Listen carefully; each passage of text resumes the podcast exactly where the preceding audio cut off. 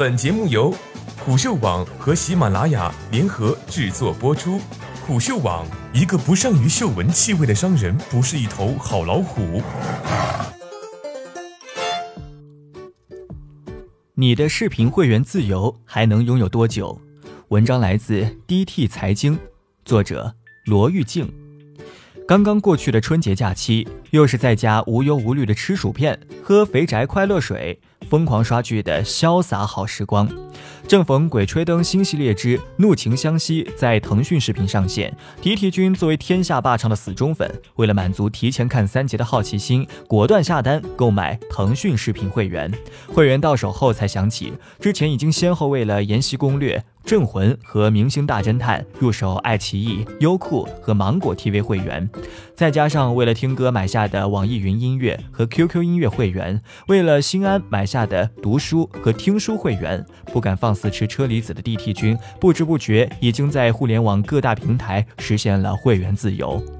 和 DT 君一样的同学应该不在少数。以优酷、爱奇艺、腾讯视频为首的视频平台们，这两年会员数量猛增。爱奇艺的招股书及财报显示，自2015年至2018年，短短四年间，爱奇艺的会员数。翻增了八倍，达到八千七百四十万人，其中付费会员占比超过百分之九十八。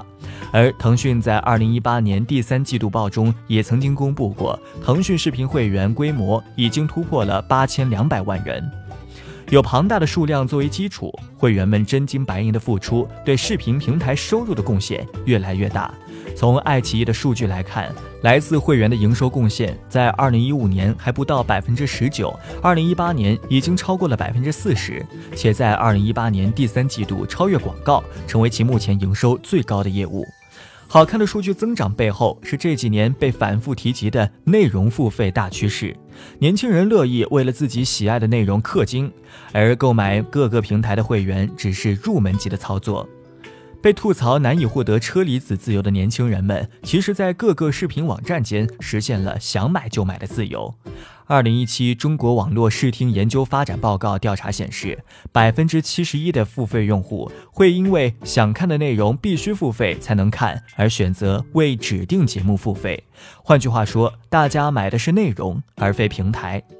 DT 君整理的公开资料显示，仅《延禧攻略》一项电视剧就为爱奇艺带来了一千两百万的会员，《扶摇》则为腾讯带来了一千万的会员。网综的战斗力也很强劲。极光大数据二零一八年五月网络综艺观众研究报告显示，当时播放量排名前五的网综，均有超过百分之二十九的观众购买过相应平台的会员。结合当时如创造幺零幺造成的现象级盛况，不难想象它到底为所在的腾讯视频带来了多少会员。除此之外，视频平台提供的内容还有电影、动画、直播赛事等。例如，优酷拿下2018世界杯直播赛事转播权。据2018年7月世界杯小组赛数据洞察报告显示，世界杯小组赛开赛后，优酷日活跃用户数破亿，较六月非比赛期间增长百分之二十二。可以说，只要搞定一个足够火爆的内容产品，就会有大量会员涌入为之买单。大家渐渐意识到，只有持续不断的优质内容，才能真正构成流媒体网站的护城河。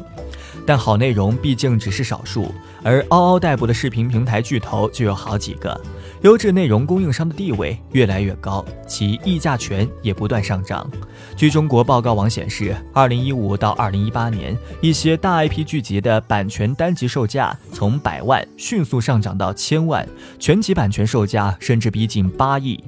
成本不断的拔高，视频平台的盈利情况不见好转。爱奇艺招股书及财报显示，二零一五年至二零一七年，其花在内容上的成本超过营收的百分之六十，二零一八年甚至高达百分之八十四。